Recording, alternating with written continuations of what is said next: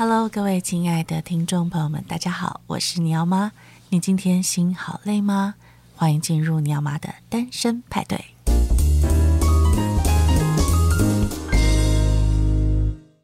今天邀请到的呃是新源流的陈一俊，让我们掌声欢迎一俊。Hello，大家好。是一俊好。一个我是做族谱的。对，对族谱真的很酷哎，我觉得一般人是不是很难？想到说我们要来做族谱这件事情，哦，是因为一般来说族谱啊，它比较局限在于大家族，他们比较有这方面的需求。嗯嗯嗯，对，尤其是有一个团体叫做祭祀工业，对，他们是属于一个大家族。那他们通常呃，因为他们会有自己的主产土地，对，那他们土地上面的收益啊，就是会各个宗亲来平分。哦。对，哇，听起来完全听不懂，是什么意思？就是说，呃，一般来说，族谱会是大家族有这个需求，对，那目的是要把土地，对，土地上的收益大家来平分，收益，对，但是呃，像祭祀工业他们这种大家族，通常都是几百人、几千人，那你无法去判定说这个人到底是不是我们家族的，哇。对，因为肥水不落外人田嘛，你土地上的收益当然是我们自己宗亲来分嘛。嗯，但是你不可能几百个宗亲你都认识，哦，所以最标准的方式就是对族谱，你到底是不是我们合法的宗亲，哦，是不是有这个血缘？那到底这个族谱要怎么样去追本溯源呢？呃，追本溯源的话，因为其实呃，像我们以前。我们有登记的时候，都是从日据时代开始。嗯，对，所以其实呢，我们可以追本到你日据时代的一些祖先。哦，好酷。对，因为日本人他们来台湾统治，那他们要管理台湾人嘛，是，他们又要知道说台湾有多少人口，那所以那个时候你们就要去报户口。对，所以其实是可以追溯到就是日治时期统治的那个年代。就是呃，这个叫人口普查，对不对？对。那日据时代其实他们在台湾差不多五十年，嗯，左右嘛，差不多，差不多三十几年，呃，民国三十几年到现在，对，嗯，所以其实日本人在对这个我们是指被殖民的这个国家，他们是很认真在做这个人口普查的，对。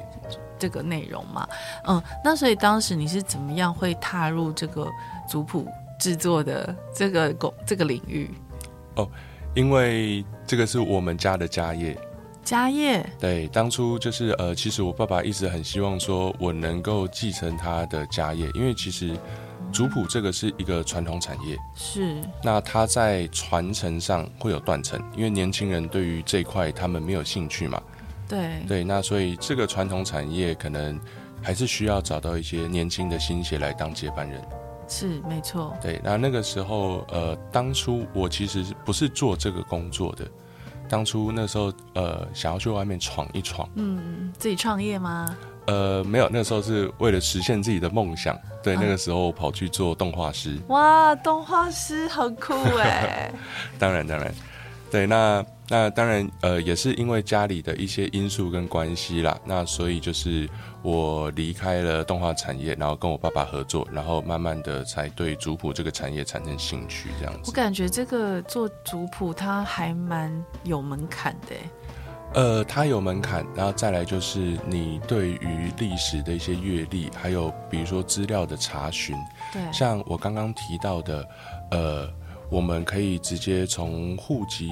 来去查询你上面的祖先，但那个只是最基本的，对，因为那个是有登记你就查得到，对。但是像很多是没有登记的，哦、比如说清朝时期，或者是或者是可能更早，对。那那个时候日本人还没来统治的时候，你当然就不会有那些资料，对。那可能我们就必须透过一些人脉关系，比如说去人文馆或者是中研院，嗯，或者是去追溯这个大家族他们本身来台湾之前。嗯，有没有留下他们的手抄本？哇，那要是真的没有呢？呃，真的没有的话，可能就就没有办法做的这么完整，一定会有破碎，嗯，一定会有破碎感。哦，对，破碎感这个词也好新哦。因为，呃，因为其实我立志一直希望说把这个传统产业变得多元化了，因为其实。不只是呃我们在制作方会有断层的问题，对，因为我刚刚提到年轻人他们对于这个产业没兴趣，不愿意承接。啊、那再来，其实很多老家族他们的故事也没有办法得到传承，因为其实呃。我曾经呃，去年去年年底的时候，我参加了一场那个老家族的研讨会，嗯、那是两天的研讨会，听起来很好玩。对，两天整的研讨会，哇，那个时候我们是在那个南港中研院，嗯，那时候是呃很多台湾的各大家族都有来来做这个研讨，是。那那个时候我就发现说，哎、欸。其实每个家族他们都会遇到同样的问题，就是断层的问题。哦，因为其实老一辈的长辈们，他们都会很重视这些家族故事的传承。嗯，但是传到年轻人的时候就传不下去了，因为年轻人他们不愿意往下讲，不在乎吧？他们不在乎，也没兴趣。对，呃，我说一句比较。直白的话，嗯，现在年轻人都比较自我，嗯，那而且呃，也也有一有一类是也比较文青，嗯，那再一类就是比较趋于现实的，比如说我自己都过不好了，我自己都为了生计忙得焦头烂额了，是，我怎么还有心力跟时间看我们自己家族的故事，然后并且往下传阅？嗯，没错。所以其实每个家族都遇到这个断层的问题，对，他们的故事。传不下来，传到年轻人的时候，有一些年轻人他们愿意往下传，有一些不愿意。那这个时候就会导致说，家族故事到最后会变得不完整。嗯，对，比如说老一辈的都过世了，嗯、那年轻一辈的现在变变老了，对，那那个时候其实你们的家族故事已经开始不完整了。哦，所以听起来我的想象是，就是除了我们。理解的族谱就是，对，好像就是每一个人的人名，然后谁是谁的小孩这种关系图之外，嗯、你们还会写人物的，就是这些故事，是不是？是，嗯，因为其实每个家族都有自己自己的故事。那有一些很有趣，就是我举一个我我我之前知道的，呃，曾经我听过的一个案例，嗯，像因为其实大家都知道说，我们的祖先其实都是从大陆过来的嘛，对。对，那真正的台湾人是原住民。对，呃，那我们通常都称这些从大陆过来台湾的祖先叫做开台祖。是开台祖，对，嗯、对，就是第一个来台湾的祖先叫做开台祖。那那时候我呃听过一个很有趣的一个故事，就是呃曾经有一个家族，他的开台祖为什么来台湾？嗯、那是因为那时候他在大陆的时候，他只是出门买个酱油，然后就被抓去参军了。哦、就因为这样来台湾，然后就再也没回大陆了。天哪，这。这是一个很太悲惨了吧？对，然后就这样，只是因为一瓶酱油，然后就在台湾生根，不能跟家人说再见哎。对呀、啊，然后直到说他在台湾开枝散叶，有自己的子孙的时候，然后他才回大陆去认祖归宗。可是那时候还找得到人吗？呃，这个我就不太确定，哦、但是因为我知道有一些家族他们来台湾的故事真的是蛮有趣，对，对也很离奇。怎么会？就是为什么会？出门买了这样就被抓了呢？去从军？呃，因为那个时候应该就是他们需要一些壮丁，哦、那那个时候可能在那个军队的一些编制上又有一些缺口，所以他们就赶快找那个壮丁这样子。这是在路上随便抓人去，这样是合法的吗？不知道，听起来觉得很荒谬哎，怎么可能？对呀、啊，嗯。哦，所以其实很多呃开台族他们呃渡海来台的这个过程呢，其实是蛮多人呃，我觉得蛮多人喜欢历史的人，对，嗯、呃，会很想知道他们以前的发生的事情，然后他们到台湾来，有点那种颠沛流离的感觉，然后到台湾一个新的地方，他们又要落地生根，其实对他们来说也是非常辛苦的一生哎，对，嗯。所以会变成大家族的，呃，通常是比较有钱吗？富裕一点的吗？呃，通常来说是，嗯嗯嗯，以大数据来说是，是，对。那他们通常，你以你的经验来看，这些可以找你制作族谱的大家族，他们来台湾都是怎么样发迹的？然后，呃，以至于他们可以在台湾变成一个比较大的。组织这样，我觉得是一个组织吧，哦、就是家家里很多人，对，呃，因为其实像很多大家族，嗯，他们的他们发迹的一些过程都不太一样，对，有一些是做盐的，嗯，那有一些可能是做一些贸易的，是。但是呢，大部分大部分的大家族，不论他们是从事什么样的生意，其实他们都有一个共同点，哦、就是他们会买地。哦，土地。对，他们会买土地，因为那个时候土地非常非常的便宜。嗯嗯。而且，呃，在那个年代啦，嗯、土地在继承上其实。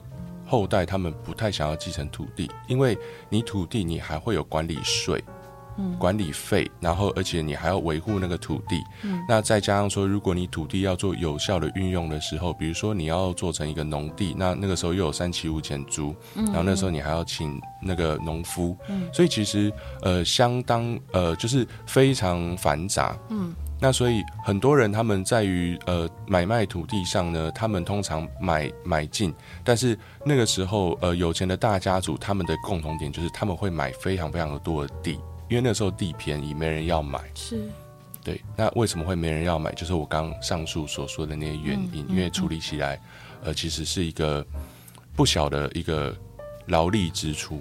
对，而且就是像我们这一代的理解，因为我们上一辈。可能已经没有那么多能力可以去买土地了，因为已经贵了嘛。对，对，我们能买个房子已经很厉害，对不对？所以买土地很困难。可是当上一代或上上一代过世的时候，呃，后面的这个呃子孙们要去分这些土地，其实很困难呢。对，而且常常找不到人。没错。对，那所以大家族这个状况应该更严重吧？呃，其实一个有系统的大家族，他们会就是像我刚刚提到的祭祀工业这个名词，祭祀工业，对，他们会组织一个属于他们家自己的工业。那所有的土地上面的财产，包括继承上，只要是他们共共同共有的，嗯，他们就会冠上祭祀工业这个名字。那要多少人才能变成一个祭祀工业？呃，其实这个并没有一定的章程，但是据我所知，技师工业他们至少都会是可能，呃，基本上啊都是百人起跳的。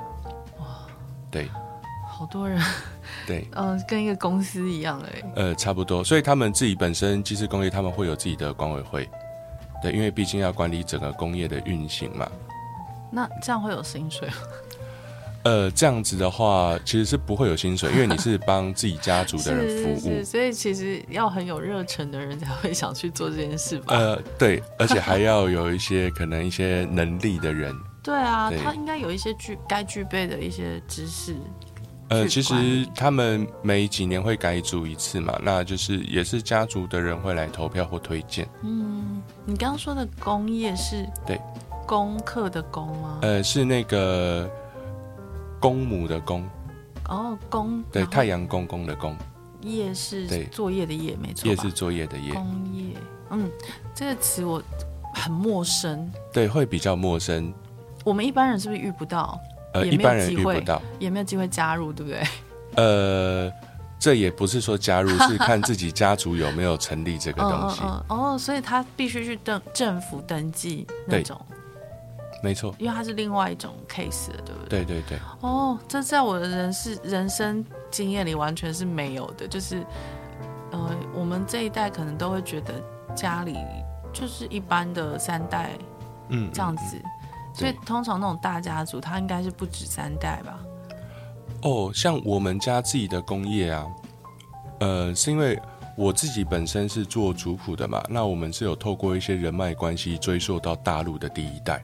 那我是在台湾的第二十一代，二十一代，对，我是第二十一代，但是呃，我们陈家呃已经到了第二十四代了，哦，对，所以呃，你要说代数的话嘛，其实不一定，看你们族谱的代数可以追溯到多久前。嗯、那我们家族的是比较完整，从第一代到现在第二十五代。哦，那我想追溯一个就是这个族谱，大概要花多少时间呢、啊？哇，这个是以年份来计算的。OK，这个是以年份来计算的。嗯，像我们家比较幸运，那是因为呃，我们有找到我们开台主他来台之前的族谱手抄本，所以变成说我们在运行上，在追溯上就会比较容易，那时间也比较快速。不过也也差不多需要可能快一年的时间，因为我们要去核对嘛。嗯。大陆那边的宗亲的人民的对错，因为毕竟手抄本。嗯嗯。然后还有我们台湾后续的一些族族谱的补足。对。对，因为每每一年都会有小朋友出生，每一年都会有不同的家族成员。对，所以我们在制作上至少也花了快呃，从包括资料的收集与找寻，包括到最后的完制、补足这些资料，也花了差不多一年多的时间。哇，对我来说，我觉得要追寻应该有破百年的吧？哦，有哦，因为我们是从清朝时期第一代。对，就是超过百年的这种家族的族谱，对，花一年多可以做完，我觉得其实是快哎。哦，真的算算是快，因为我们留下来的资料相对完整，所以在核对上就就比较比较容易一些。嗯，那有没有接过什么样的 case 是你觉得真的好困难哦？呃，目前其实应该说族制作族谱上都蛮困难的。因为困难点就是在收集资料，嗯嗯嗯。但是当你收集完这些资料的时候，你看他们的一些家族故事，你会会有不一样的感觉，因为每个家族故事都不太一样。嗯。那你从中会得到很多的喜悦，那也会有难过或伤心的一些故事，像。没错，像像我们家族有一个故事是，呃，我在整理我们自己家的家家谱的时候，嗯，其实我发现我们在台湾的子孙都算蛮幸运的。嗯，怎么说？因为我发现我们家族在康熙十七年的时候，嗯，全部几乎被海盗屠村，哦，对，只剩下零星几个祖先逃出来。那那个时候，那个海盗他们是呃，那个时候叫倭寇，倭寇对，日本海盗。嗯，那其实他们那时候很残忍。呃，那时候呃，因为其实古时候啊，尤其是可能以前，我们一个家族都会住在同一个村。对对，那那个村就是呃，比比如说举例哦，叫陈家村，好了。对，那那时候所有的家族都在里面，包括老人、小孩，可能不要说什么三代同堂，可能五代同堂都有。因为我那边的资料，我有我我有看到，嗯，嗯，是跨越了好几个世代的，嗯，大家都住在那里，嗯，结果倭寇一屠村，他们连老人小孩都杀。哦，那那时候我在呃登登记我们通整文族谱资料的时候，我发现年纪最小的孩子只有三岁。对，那个海盗是非常的残忍，嗯，那是有几个逃出来，那有几个是刚好不在家，就这样逃过一劫。嗯，那其实坦白说，要不是这些呃幸存下来的子孙，也不会有我们在台湾的这个支脉，所以也不会有我这样子。哇，所以其实这个追溯的过程，呃，会打动你很多部分。没错，没错，对，对，知道自己是怎么来的。对。那你自己有什么样的感觉呢？嗯，其实我觉得我自己的感觉是因为我觉得很多很多的故事它都有它存在的价值，但是如果我们年轻人没有这个兴趣把这些故事往下传，嗯，那变成说。其实我觉得是一个蛮可惜的事情，因为可能五十年或一百年后不会有人再记得这些故事。嗯，那这些故事就一直被扼杀在这个时间的洪流里面。真的，我觉得蛮可惜的。那因为就像我刚刚说的，呃，其实年轻人他们对于这一块他们是没兴趣的。会不会是他们不知道有这个选择？他们可以去透过这个族谱制作去了解自己的源头？呃，其实大家都知道，但是我自己。有归纳出一个一个方法，嗯，呃，这也是去年才开始的计划。因为其实我们家原本是做传统的族谱，就是我们会制作完之后，然后请印刷厂印制成一本，嗯嗯嗯，对。但是那个时候我发现，其实年轻人对于这一本族谱都没什么兴趣。嗯，那原因是因为，呃，坦白说了，现在爱阅读的年轻人很少，越来越少了。对。那再来，你一本族谱那么厚，对，你。坦白讲，你会翻几次？对啊，可能你只会翻，一般的年轻人可能只会翻第一次。是。那而且因为里面的故事又写得很文言，嗯，那原本阅读的年轻人就少了，现在你又写得很文言，那大家就更没兴趣。吓跑一堆年轻人。对。那那个时候我就想说，哎、欸，其实年轻人他是视觉性的动物嘛，嗯，对，因为我自己是有以我对。把它做成影片，真的。比如说，我可以把你们的家族故事，可能呃截取一段，然后找一些专业的摄影人才，然后把它拍成一部影片，或者是类似像 YouTube，嗯，对，很多 YouTuber 他们会在他们的频道讲一些历史故事。那我发现很多年轻人他们在睡前都很爱看这些东西，呃、没错，但他们却不愿意可能去了解，或者是。看阅呃查阅自己的家族历史，嗯，那所以我觉得说把它影音化、影视化是一个能够让年轻人更更能够接受并且提起兴趣的一个方式。那在就是使用模式上，因为其实像我刚刚所说的，年轻人现在都是用手机、平板跟电脑，嗯。那如果假如说今天我可以把你们的家家呃族谱做成电子书的方式放在网络上面，那你因为。使用模式就跟你平常一样，对。那你用手机在翻阅就可以查阅你们的家族故事，那还有很多影音的东西，是对影片的故事。那我觉得这可以提起大大提起年轻人的一些兴趣了。真的哎，你刚刚一讲，我就觉得好有趣。虽然我不是年轻人，但也觉得 不会。我觉得你看起来很年轻，谢谢。只是说，其实你刚刚提到，就是说对自己家族的历史，呃，我也很有兴趣，我也很想知道。嗯，爷爷奶奶对是是怎么样长大的？然后他们是谁的小孩？可是呃，像很多亲戚，因为我是宜兰人，然后我们有一些亲戚就是南方澳、苏澳，然后我常常都搞不清楚。我连奶奶，哦、嗯，后来奶奶过世的时候，我才发现我连她是怎么来到罗东镇的，我都不知道。因为没有，从来没有人跟我讲过。对对，因为父母不会跟你说这些，爷爷奶奶更不会跟你说这些。嗯，嗯，所以其实就会觉得，对我，我感觉到有一个断层在那边，可是我不知道去哪里找答案。这个会让我有一点，对，我不我不知道是不是每个人都这样，但至少对我来说，我会觉得我认识我自己的这个过程里面少了一块很大的拼图。对对，因为就像你刚刚说的嘛，你你知道了。倭寇怎么样去屠村的时候，你会特别珍惜你自己现在站在台湾的土地上，对，还有跟我在这边录音是有多么难能可贵，应该是这样吗？没错，对对，因为你就存在嘛，这件事情本身就是很特别的，嗯，所以我觉得你说你的考量是是非常正确的，然后你又结合你自己原本的呃长就是专长，去把它做成动态的，对。影音，嗯，我觉得这很有趣，所以现在这样子的方式是已经在 run 了吗？呃，已经在 run 了。哦，对，而且我现在有一个全新的方式是，我现在主张我想要推广，连小家庭也可以做族谱。我也这么想啊，我刚刚的意思就是这个。没错，因为其实有的时候，呃，小家庭它背后的故事反而更温暖，更有那个温度。对，因为一个大家族，它里面涵盖的家庭太多了，是你无法聚焦在可能某一个家庭的一些故事上。嗯嗯、但是其实，呃，像像我，我最近有所感悟啦，因为我们每一个人就人生就这么一次而已，嗯、你没有办法重来的。而且你来到这个世界上，其实也很不容易，因为常常有一个笑话说，你来到降生到这个世界上，其实你已经打败了好几亿的对手。你才来到这个世界上，是真的。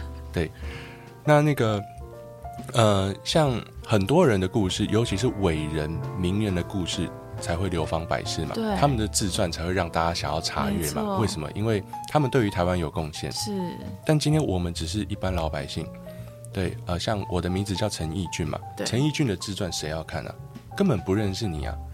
但是反观我自己，也是我人生的主角啊。是。没错。我们来到这个世界上多不容易，那我对于社会的贡献虽然可能微不足道，但是我自己也有自己的故事，那凭什么我的故事就不能流传下去？对。那如果今天我自己的故事没有跟我的小朋友说，嗯，那五十年后、一百年后不会有人记得陈义俊是谁？真的。你就这么从世界上消失了，没有留下一点痕迹，充其量只留下你的照片，好像没有来过一样。对。那你的照片后代子孙看到，哦，原来我爷爷叫陈义俊哦。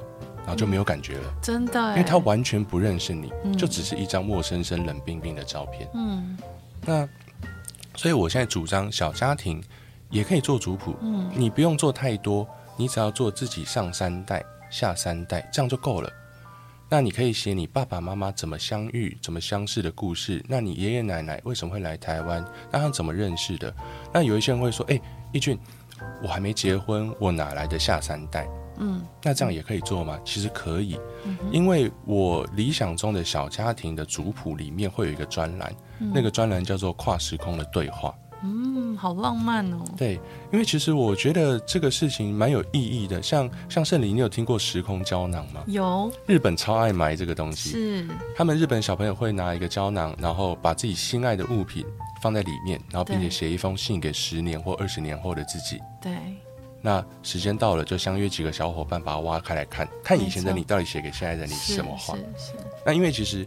每个人的人生阅历都不一样，会随着每一年吸取到的一些知识而有不同的结果。对，那有可能二十年后的我，可能呃，我举一个比较极端的例子，啊、呃，我今年三十九岁，二十年后的我可能六十岁了。嗯，对。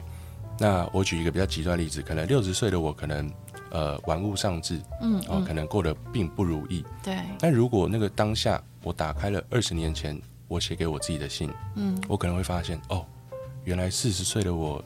多么的有热情，多么的正面积极，多么的有理想跟抱负。嗯，哇，那现在的我搞成这样，嗯，可能就是因为我失了本心，忘了初衷。对，对，所以会对自己有所感悟。嗯，那还有就是，呃，像我之前有看过一部电影，嗯，那部电影是描述就是，呃，有一个妈妈她怀孕了，就她确诊了子宫颈癌。嗯，那时候医生就跟她讲说，你要专心治疗你的病症。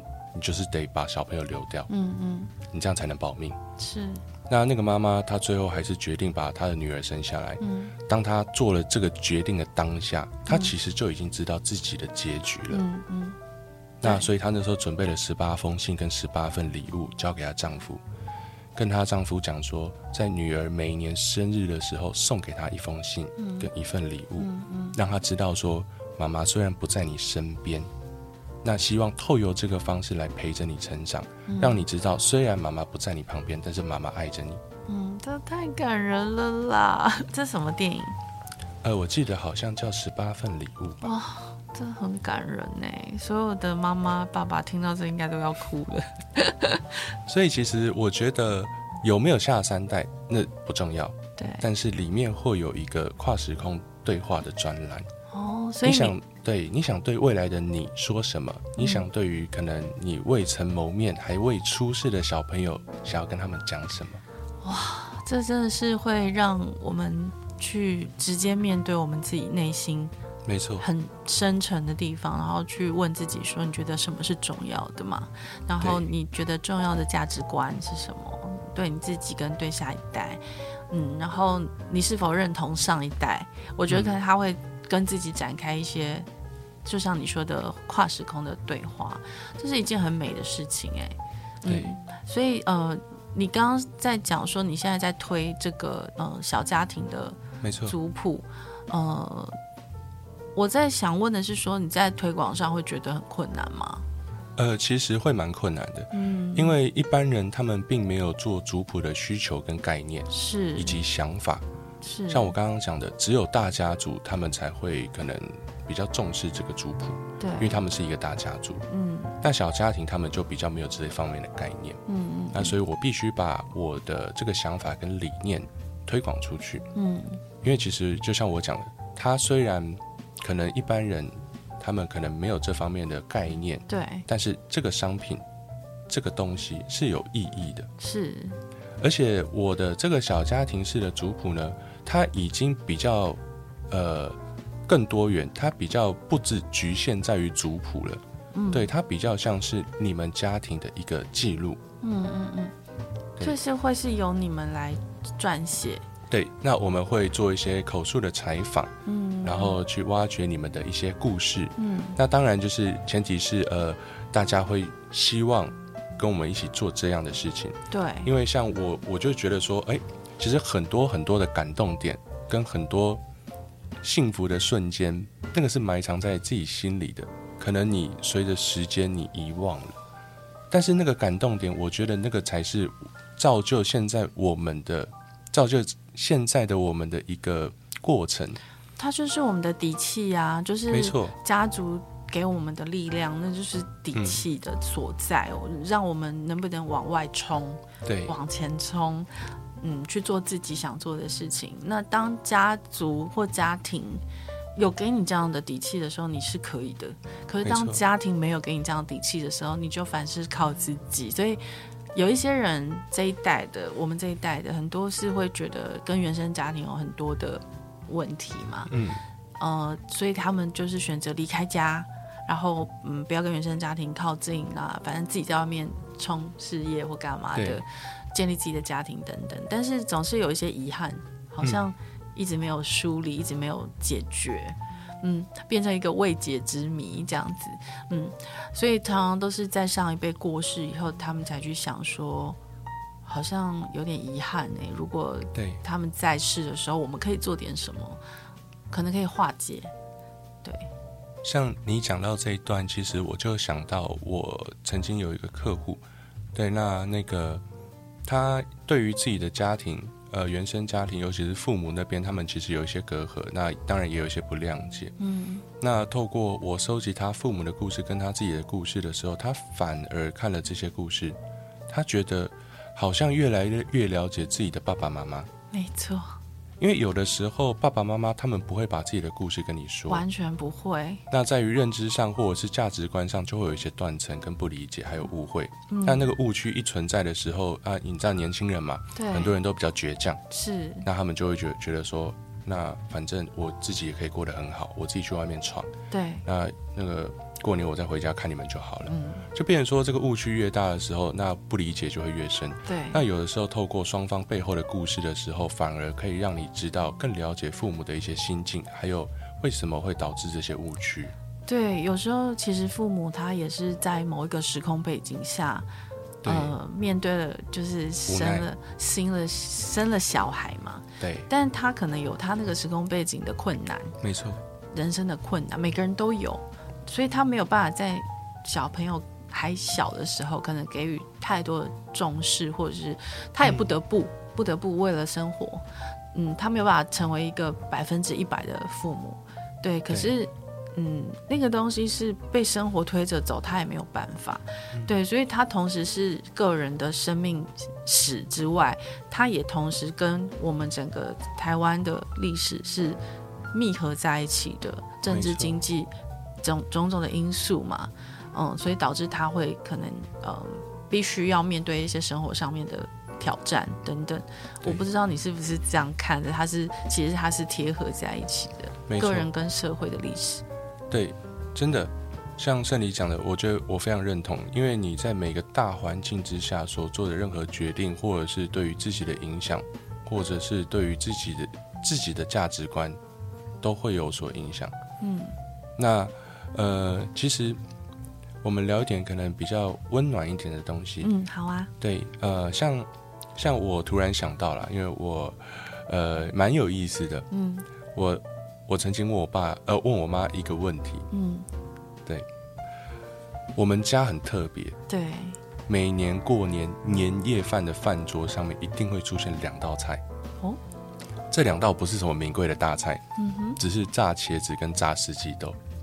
但是我就很好奇，我就问我妈说：“哎、欸、妈，嗯，为什么饭桌年夜饭上面会有这两道？是、啊、因为这两道不是年夜饭会出现的菜色。”对，我就很好奇，因为我吃了三十九年嘛，每年都有。嗯、对，然后那时候我妈就是跟呃跟我讲说，因为我爸爸嗯在还没跟我妈妈结婚的时候呢，我奶奶就是每年都做这两道菜。哦，那我爸爸跟我妈结婚之后呢，后一年我奶奶过世了。嗯。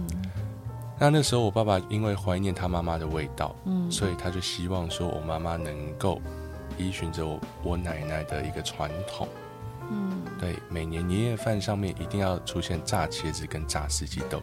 你太暖心了啦，等于要哭了，真的。对，那因为我今年呃五月份也即将要步入婚姻，那因为呃其实呢这两道菜我吃的也很习惯了。如果假如说呃年夜饭上面没有这两道菜，我可能会觉得很奇怪，所以我我会我也会希望我老婆能够重现这两道菜。那我是不知道未来我的小朋友会不会问我同样的问题，但是如果他问了我同样的问题，我会跟他讲说，那是因为你爷爷他怀念你祖母的味道。那这道菜它虽然不是什么名贵的大菜，但是在我们家它是有意义的，是，它是饱含我们一家三代的回忆。这道菜是温暖，是只属于我们家的那个特色菜。它简单平凡，但是对你们来说就是一个独一无二的。没错，过年的料理，它必须在桌上，你们才会觉得完整，没错，圆满。嗯，我觉得这概念非常的动人哦，因为可能以前阿公阿妈为我们做一些事情，对，我们也不懂，就觉得理所当然。我印象中，我的奶奶就是她不会，她是她是几乎是文盲，因为就是那个年代，就是我奶奶活了快一百岁啊，九十七岁才过世的。嗯、呃，几乎可以说她活了一个世纪了。然后在我小时候，她是她是看不懂字的，嗯嗯，可是他什么事都会做啊，就是一个女人要顾家的所有事情，她都做得很好。嗯，然后我记得以前我小时候有一天下午，就是下课回到阿妈家，那我在写作业，然后我奶奶就靠过来说，用台语问我，因为我奶奶不会讲国语，她只会讲台语，她就说可不可以教她写。让她写看一看，写一个字这样。嗯，那我记得我永远不会忘记啊，因为那个就那么一次。然后那天我的作业本上面是写玩，我在写玩啊、哦，玩游戏的玩。奶奶就在我的本子的格子里面，他就照着我的字，然后写了一个碗。然后那时候我其实为什么会记这件事记那么久，我自己也不知道。嗯，然后那时候我只觉得说，哇，阿妈的字其实很漂亮。对。只是他从来没有机会写，然后他为什么那么小就他好像只有小学毕业或者小学没有毕业，我都不知道。对，他到底毕业了没有？我不知道，我只知道最后反正他就是嫁给我阿公，然后然后就就在家里生了五个小孩，然后每天忙进忙出，然后孙子生出来之后又忙孙子，然后他看到我就是会无止境的问我要不要吃东西，一个接一个，嗯，然后他会做很多很奇妙的料理，就比如说太白粉加水加一点。糖或什么的，你就觉得好好吃哦。就是下课回到阿妈家，阿妈就会做这种点心给你吃，嗯，然后呃，就觉得说那个年代，连祖孙的感情相处的方式都跟我们现在很不一样。没错，嗯，然后在那个小时候的那个年代里面，根本没有人担心我小小的女生，然后在街上游荡会怎么样。那个年代的，就是。很正常啊，你看到小孩在路上走，其实是很正常的一个人，对，很淳朴，你也不会遇到什么事情，就是很放心的，对。然后，所以我其实觉得这些故事啊，虽然看起来就是很微小，好像微不足道，但他就是不知道为什么，可能在你内心是一个一直占据某一个位置的事情。我可能会为什么记得阿妈写的完，我可能真的是非常好奇。阿嬷其实是可以做得到啊，她可以写得很好，那为什么她没有机会念完小学呢？为什么那么年轻就嫁人呢？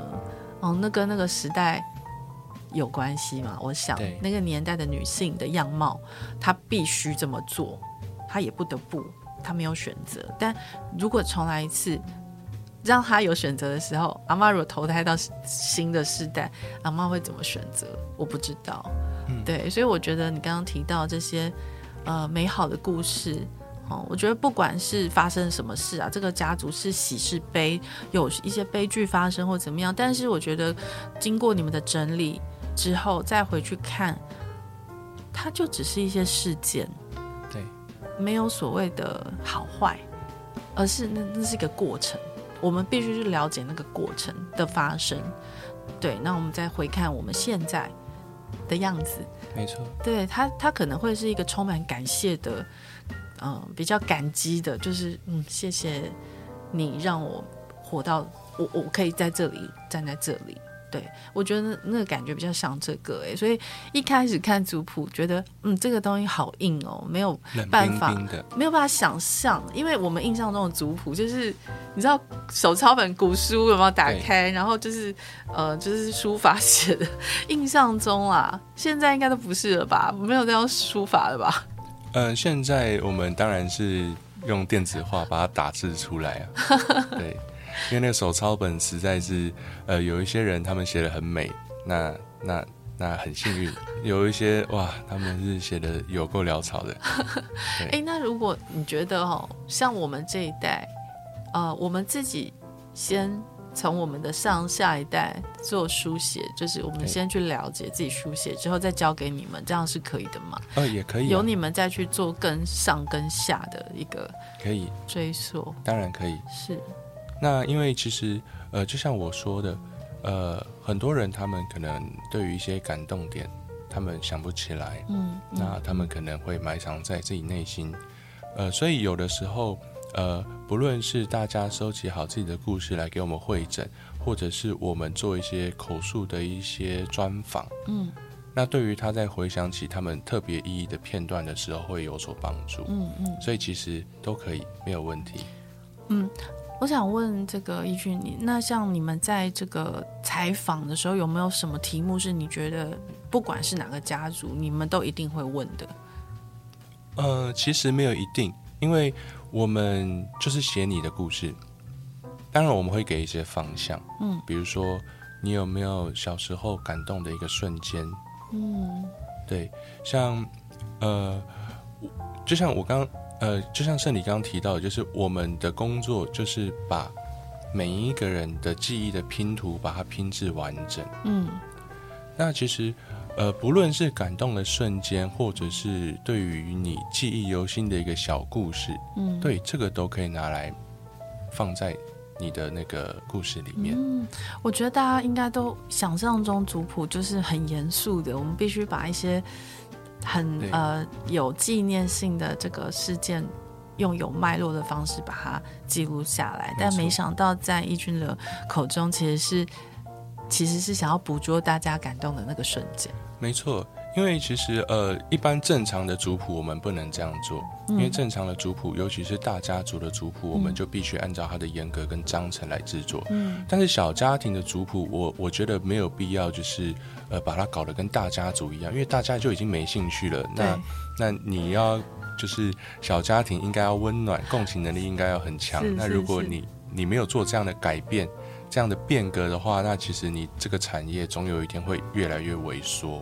对，那呃，其实我我刚刚，呃，真的有时候真的可以透过聊天去想到自己呃自己的一些小故事，嗯、呃，像像我刚刚在跟您聊天的时候，我突然又想到我自己有一个蛮有趣的故事，嗯，呃、这这个真的是刚刚想到，这个这个是我我完全没有没有，没有准备，对，嗯嗯，呃，像我刚刚说的一个好玩的一个瞬间嘛，嗯，我突然想到，呃，因为我国小的呃不是国小。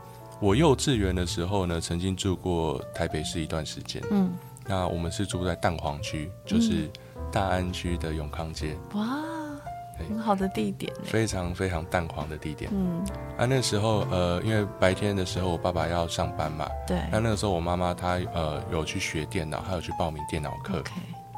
那呃，所以就是会，我妈妈会先牵着我走路走到仁爱路那边有呃有一间附设幼稚园，嗯，然后带我去那边的幼稚园，我妈妈就会去上电脑了，嗯，结果有一次，呃，我哎那时候大哎应该是大班吧，大班那时候应该是呃五岁，应该是五岁的时候，我妈妈把我送到幼稚园的时候，我才发现幼稚园它没有开，但是我妈妈已经离开了，嗯。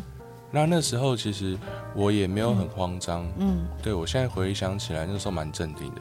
我一个人，一个五岁的小朋友，嗯，从仁爱路走回永康街。那你知道那信义路，因为像我们这个地点也是信义路嘛，对，信义路的马路是非常大的。是那时候我一个五岁的小朋友自己过马路，对，对我现在回想起来，那个印象蛮深刻，就是那个我记得只要绿灯，我就跟在大，我就看到大人走，我就逮在他旁边，我就跟上去这样子。嗯对，感觉有一个那个大人的保护。对对对对对。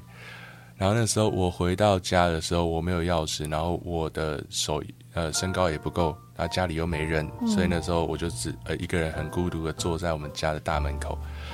呃、那时候都没有哭哦，直到就是有一个年轻人经过，他是我们同一条巷子，然后自己开工作室的一个年轻人。嗯。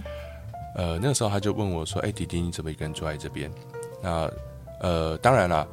小小朋友应该要更有警觉，不能跟陌生人走。但是那个时候我我跟他走了，好险他是好人。是，对，他那时候知道原委的时候，就把我带去他的那个工作室。他跟我讲说，你妈妈应该上课会上到下午五点。嗯，那那个时候你因为这阵子你。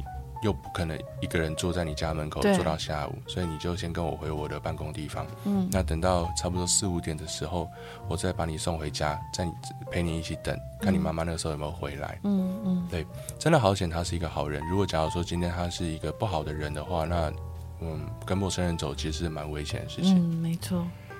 然后呃，那个时候当然有等到我妈妈。我记得那个时候我一看到我妈我就哭了。嗯，我我我我整天都没哭。那看到我妈的那一刻，我就哭了，而且是大哭，就是忍耐了一整天，像个装起，就是武装自己。没错，那很有意思的是，呃，那时候我爸就很生气，他打电话去那个幼稚园，说为什么幼稚园隔天没有要没有要开，开，也没有先通知，对，怎么会是请小朋友回来通知家长？啊、应该是老师要自己打电话给家长吧？是啊，然后这样子的话。那个小朋友那么不可控，嗯、对啊，五岁耶，对啊，这么重要的事情怎么会有小朋友来转告呢？是啊，结果好笑的是，啊啊，还真的只全班只有我一个人没有转告，其他人都有转告，欸、这蛮有意思的，这我刚刚突然想到的，嗯，对，就是属于我自己的小故事。那你还记得为什么幼稚园会没有开吗？呃，有点忘记了。这很稀奇的事情啊，这个有点忘记了，真的很罕见哎。因为正常上下班就是正常上下班日，照理说就是都要开，所以我觉得嗯，真的还蛮那个年代怎么会有这种奇妙的？如果现在发生在现在，那是大事情哎。如果对啊，真的会被骂翻的，家长都会崩溃的。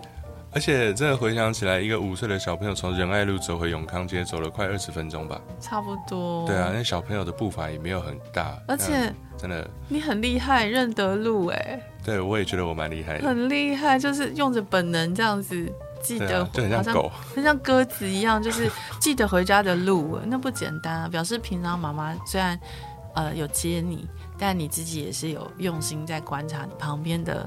对人事物，你才知道说，我凭着我的记忆，我是可以找到回家的路的。没错，很棒。所以你现在，呃，跟五岁的你说话，你会跟他说什么？我会跟他说，呃，以后老师在讲什么，你一定要认真听，对，不要不要一直玩，因为小时候我真的很爱玩，然后在跟陌生，呃，不能随便的跟陌生人走。嗯嗯。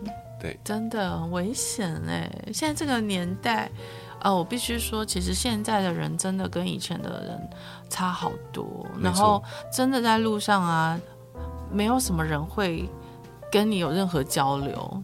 你发生事情，他们也无动于衷，甚至就假装没有看见。真的，因为我记得我前一阵子也是有个很小很小的事情，但我一直放在心里，就是在一个十字路口，然后我要回家了，然后就。有一个摩托车骑士就，就他他载了很多水果，反正他那时候就是要带转啦，然后一要带转，他就有点倾斜了，然后他车上的水果就洒满一地，在一个十字路口哦，哇！当时水果掉一地这种事情，就是你得赶快去捡嘛，可是他一个人捡不完，因为那个水果都是圆的，然后那地不是很平，就一直滚滚滚滚滚。那我一看到，我想说，天啊，这。这立刻就是得上前去帮忙的，好，所以我就赶快帮忙。那其他人都没有反应，然后就有另外一个女生就跟我一起过马路的时候，看到我去帮忙，然后她面无表情的，然后她就她就帮忙捡，嗯，但她的那个反应跟我是不一样的，就是她就是只是觉得我好像应该，我好像应该捡，可是我是很着急的，我是很担心她。呃，就是会不会有东西不见呢？或者是其他车撞到他？然后我就跟他说，我我有跟他对话这样子。那但是另外一个女人，就是她是完全没有跟我们有任何眼神交交流的。那时候我注意到这件事情，我只是想，他心里也许是有他的感觉，但现在的人就是很少把他表现出来。对，他会觉得，对，他会觉得我不应该呃管别人的闲事啦。可是这件事情好像不捡的话，会影响到别人。因为在路路口嘛，都都是水果，对，嗯，然后他可能也有点同情那个人，对，所以我觉得当然心中有很多的问题，但我还是比较喜欢以前我小时候长大的那样子的，嗯，在乡下，因为我在乡下，我喜欢那种呃人跟人之间会说话，然后会关心对方，甚至就是不认识的人，你也会，就像你被那个工作室的大哥哥，嗯，找到，嗯，他可能就会说。小朋友你，你你跟我先回去好了啦，因为要等一整天，你等不到。他愿意给你一段时间的陪伴，对，那保护你，嗯，他觉得他是大人嘛。我觉得有时候就是这种啦，因为其实现在世界上真的发生很多光怪陆离的事情，然后我觉得有时候大人跟小孩之间也不见得呃有那种好的关系。比如说以前我儿子可能曾经就是呃两三岁、三岁多的时候自己骑那个。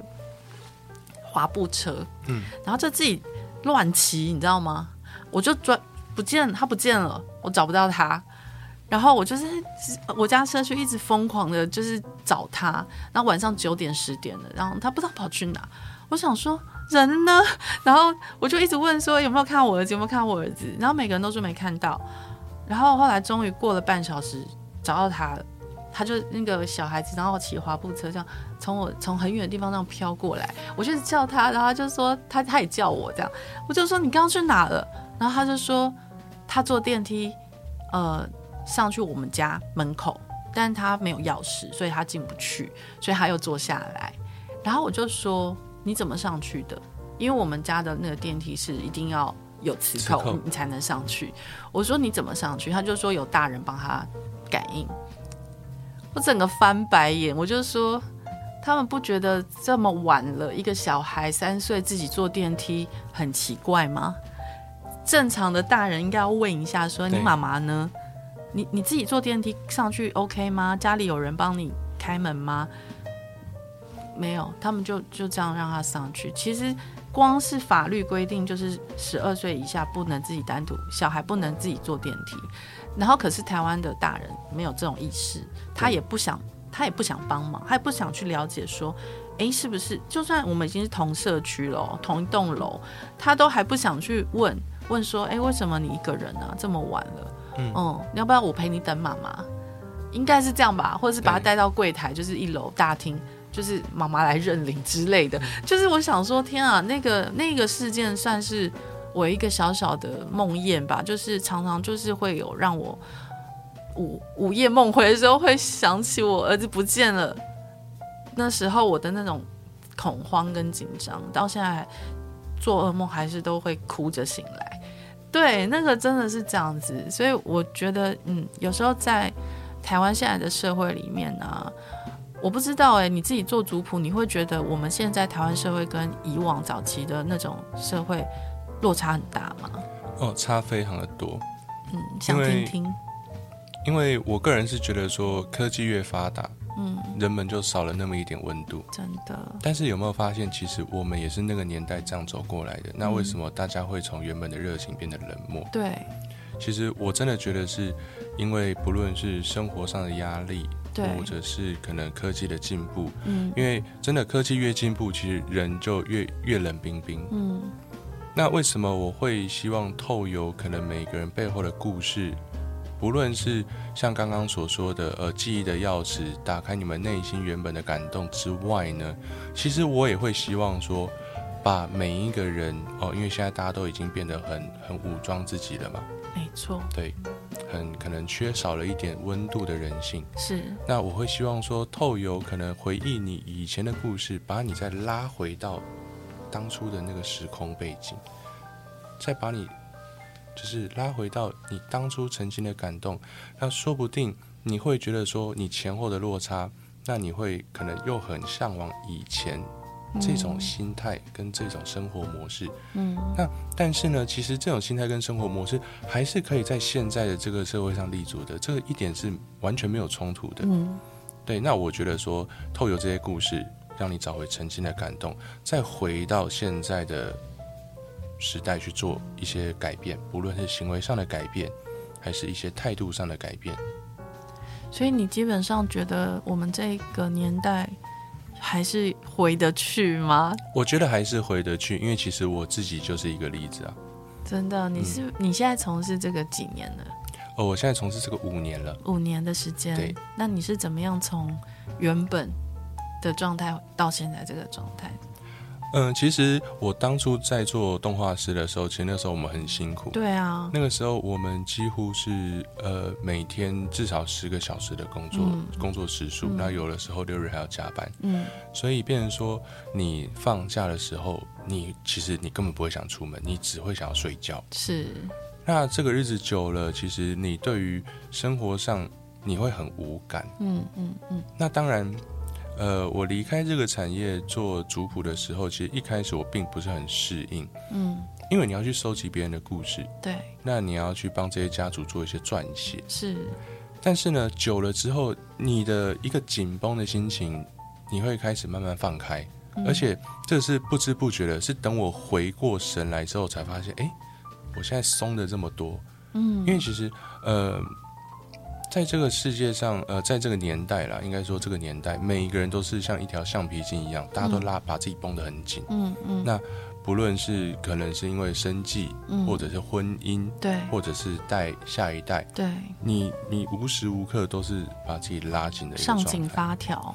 对，那其实这也没有不好，但是呢，我个人不喜欢，是因为其实你。把自己绷得太紧，你橡皮筋总有一天会疲乏。那你一疲乏，失去了那个弹性，你就会断掉。对。那所以有很多人，他们在于对于生活上的放松，他们可能会选择出去旅游。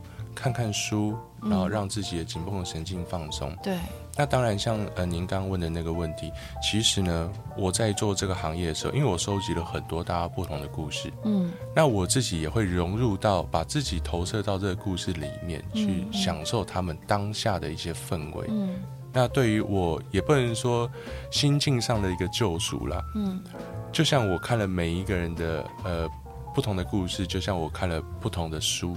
不同的故事一样，嗯，所以其实前后的差异是差蛮多的。从、嗯、一个原本很很紧绷，那可能对于生活周遭漠不关心的一个人，嗯，到现在可能我看到一点点小事情都会有很多感动，嗯、都会有很很多想法，嗯。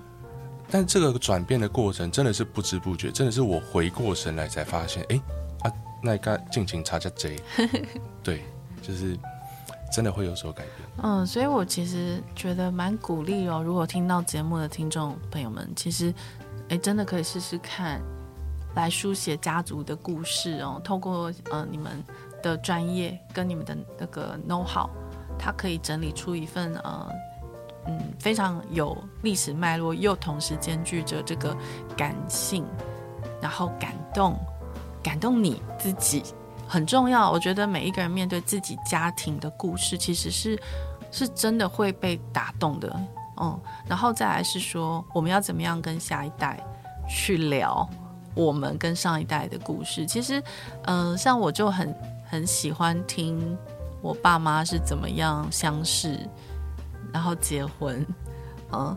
然后也很喜欢听我阿公阿妈那一代，他们是怎么样相识、恋爱、结婚，或者是他们是媒妁之言，呃，不像我们现在是可以自由恋爱。他们相亲，可是为什么相亲之后就走了一辈子啊？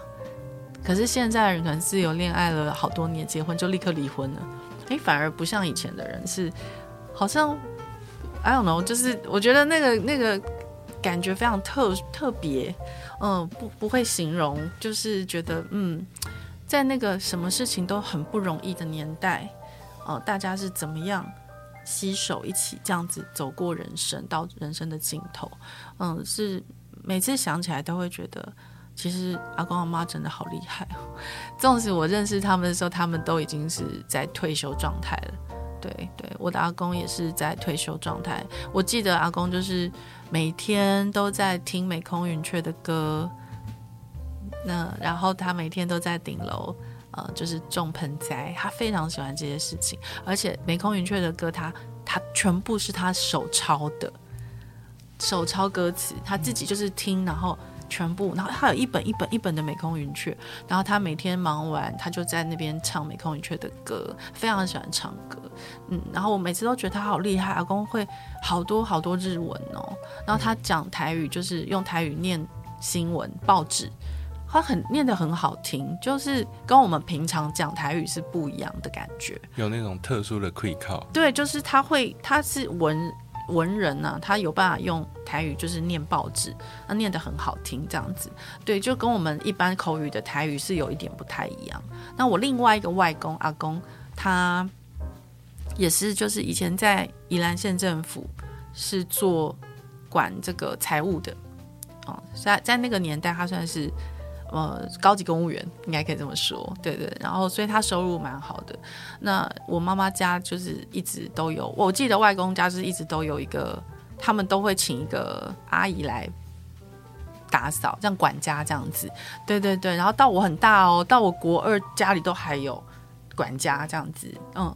然后就觉得说，对我两边阿公，他们虽然都是罗东镇的人，可是他们的生活很不一样。可是他们也是一直认识的，他们就是互相是世交。但我不懂，我不清楚那个到底他们是以前是怎么认识，然后他们在哪里。我觉得就是这件事情，如果真的都知道了，抽丝剥茧了，然后给我一个答案的时候，我会特别觉得哇，我都搞清楚了。嗯，我知道为什么我爸我妈会相遇了。我知道他们为什么，因为阿公阿妈他们都认识，然后刚好我爸我妈家就是五个兄弟姐妹，然后他们都是同年的，你知道吗？哦哦，就是都同学同学同学这样，然后我爸跟我妈就是同学，从小就同学，从幼稚园，对，所以就是觉得好酷哦，那个年代就是这样，就是嗯，跟我们现在不一样，而且我们现在很多家长其实就是会考量到小朋友的呃学区嘛，对，其实都会跨学区，对，你很难在下课后。还有时间跟邻居的小朋友玩在一起的那种感觉，可是，在我们以前古老的台，就是宜兰的乡下，我曾经呃在田边哦，阿妈曾经住过田边的那种透天厝，然后那个时候就非常的自由，我只要下课回去，然后就会跟邻居的小朋友们全部就是在在田边，然后我们会去钓虾。然后我们会自己做一些，就是对耳对，然后我们就几个小朋友就在那边也放，然后就每天都这样过，哎，真的很棒。然后金色的倒浪过来，然后我骑着脚踏车在那个倒浪里面的样子，我永远都不会忘记。那个浪比我还高，就是人生最美的大概就是那样。可是现在真的你好难有那样的时光。你说一个国小生下课，他没有去安亲班可以吗？嗯。对，一个国二生下课，他没有去，没有没有做一大堆作业要写嘛，一大堆考试要写嘛。谁有空跟我一样那边骑脚踏车，然后在那个道浪里面，然后觉得哇天哪，就是金色的这样子，很美跟夕阳。然后我觉得人跟人之间就是少了那样子慢慢慢的在一起，对的时光。那现在的时间就是很急、很快、很忙。所以我觉得，呃，虽然听起来族谱这件事情，大家可能一般的小家庭会觉得离我们好远，我们凭什么啊？我们又不是什么，我们又不是领献堂，我们凭什么写族谱，对不对？可是经过今天这个，呃呃，易易俊这样子跟我们解释完之后，突然觉得，嗯，我觉得好像是可以准备一笔预算，然后，呃，把自己家庭的家族的人跟人之间的关系，我觉得它最重要还是在人嘛，对。对每一个人的故事，把它呃说出来，嗯，我我觉得应该会比任何小说或是任何这个嗯名人的故事更吸引人。对，有它的意义在。对，因为这些人都是你认识的人，或者是说是你阿公的阿公、阿嬷的阿嬷，你可能就是去了解他们，也曾经是有童年的嘛。因为我们常常跟别人相处，就是看到当下的他，我们很难去。有时间再去想说，哎，比如说易俊的背后的童年，一直到现在是什么？嗯、对，所以其实在我节目里面也经常会跟来宾聊到的都是你的童年、你的原生家庭，你是怎么样一路选择，然后到现在在这里出现，在做族谱。嗯嗯、呃，那当然刚刚有听到你是之前在做动画师，所以你之前是都是学这个的吗？嗯，不是诶。我之前是，其实我最一开始的工作是做业务员，嗯，然后最后半路出家去资策会学了半年，呃呃，学了八个月的那个动画，对，然后那时候毕业的时候就就直接去一间蛮大的动画公司，欸，对，那是因为家里的一些状况，然后所以又回来跟我爸爸一起合作这个家族的事业。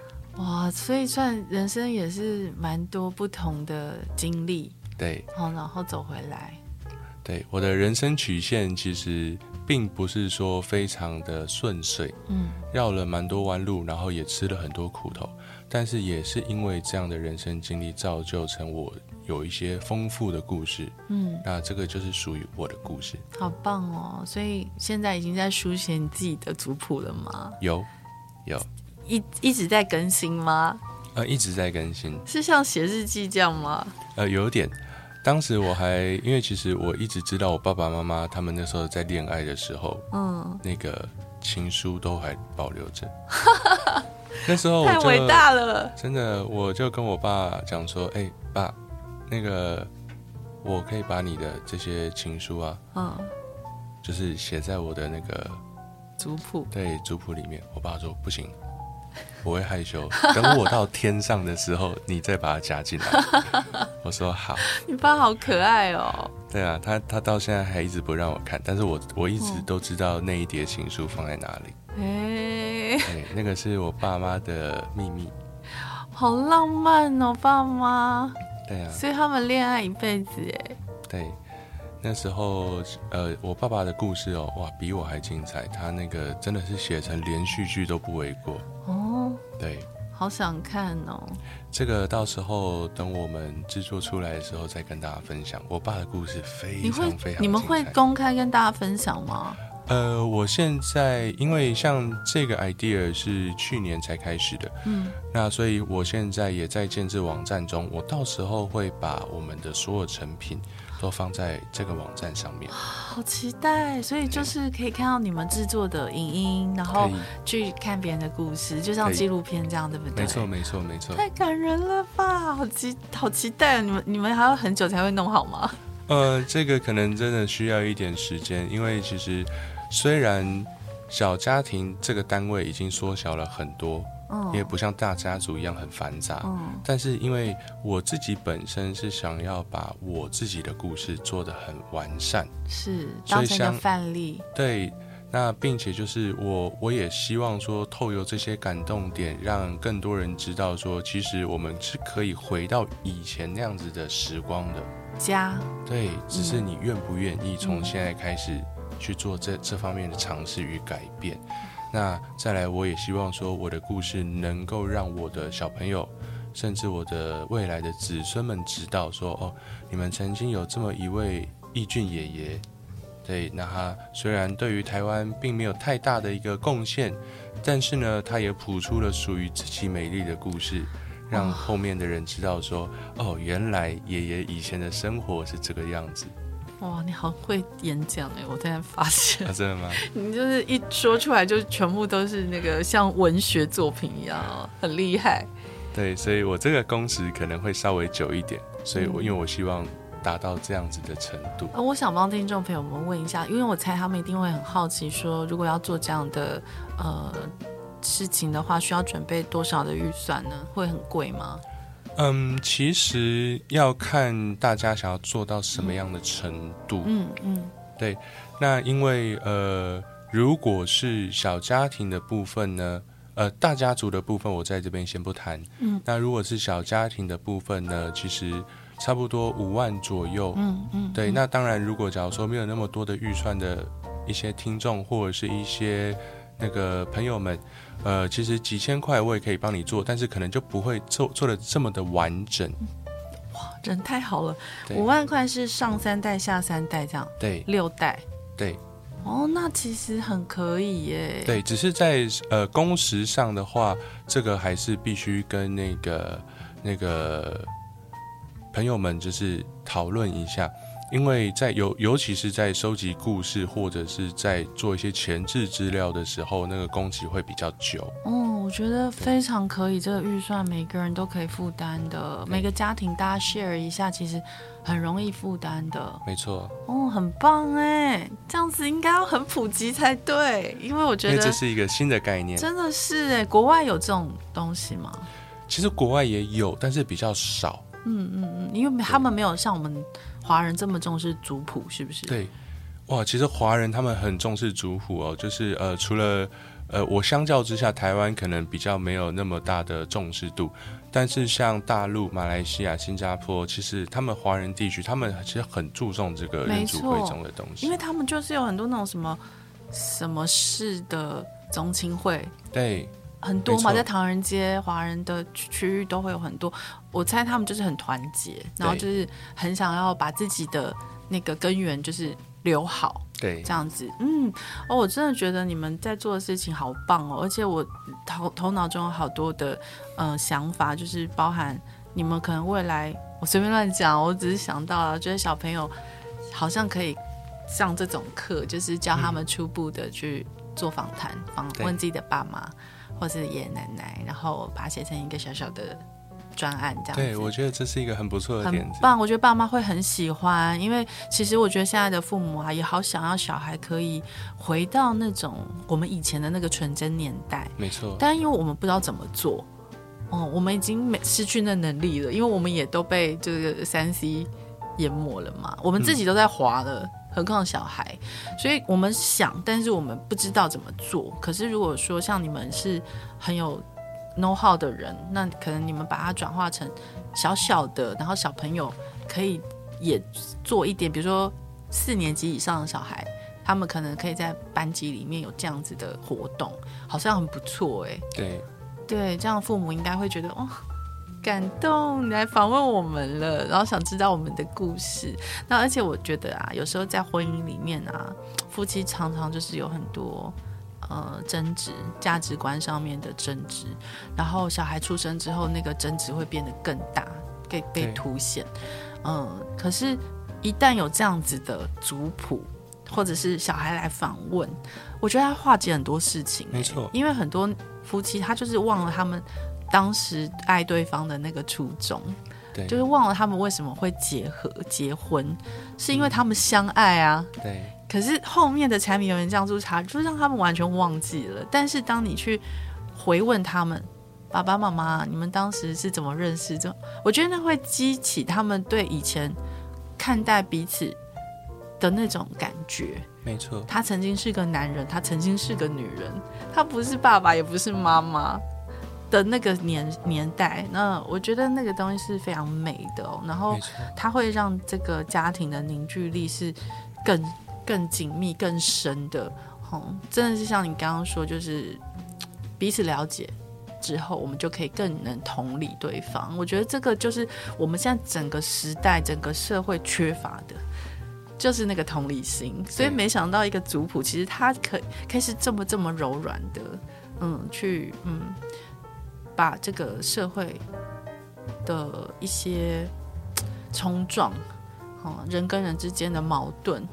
它是可以慢慢的透过族谱的建立去化解的。对，嗯，我真的觉得这是件很棒的事情耶，而且一听到预算觉得好可以哦。所以我觉得有时候我们会不知道送爸妈什么礼物，但我觉得这可能是一个很好的礼物哎。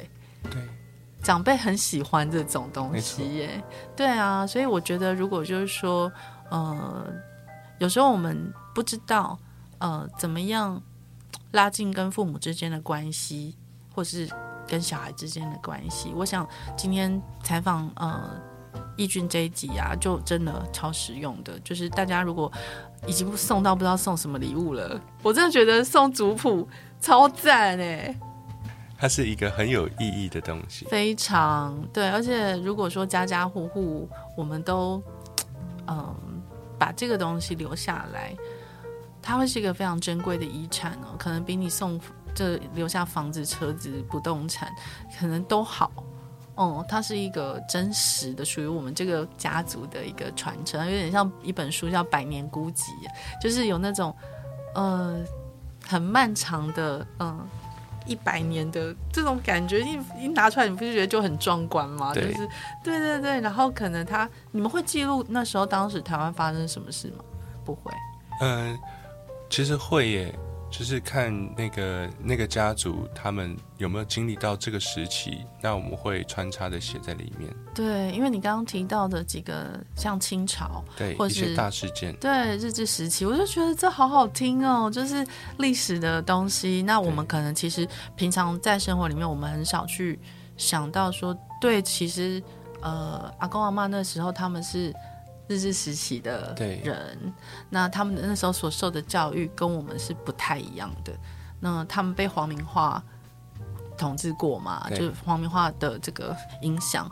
那我们这一代就没有啊，我们上一代也还好，就一点点。对，所以我觉得那个就是可以看到整个大时代所带来的影响。对，我真的觉得超棒的，呃，那奕俊最后有没有什么话想跟听众朋友们说？怎么样呼吁他们呢？嗯，我觉得其实每个人的人生都是一本故事，那每一个人都是很独一无二的。来到这个世界上呢，其实都不容易。我觉得可以透由这些自己的故事来感动自己周遭的人，甚至呃。更了解我们家家庭的一些联系跟关系，我觉得这个是一个很有意义的事情。有的时候可能会经历到很不顺遂的事情，那尝试的回想起自己曾经的一些感动跟回忆，我觉得可以化解一些可能当下的一些怨愤跟负面的情绪。嗯，很棒。哦，那现在如果呃听众朋友们想要找到你，呃，要用什么方法呢？呃。我到时候会把那个网站的网址，那上面会有我的一些资讯。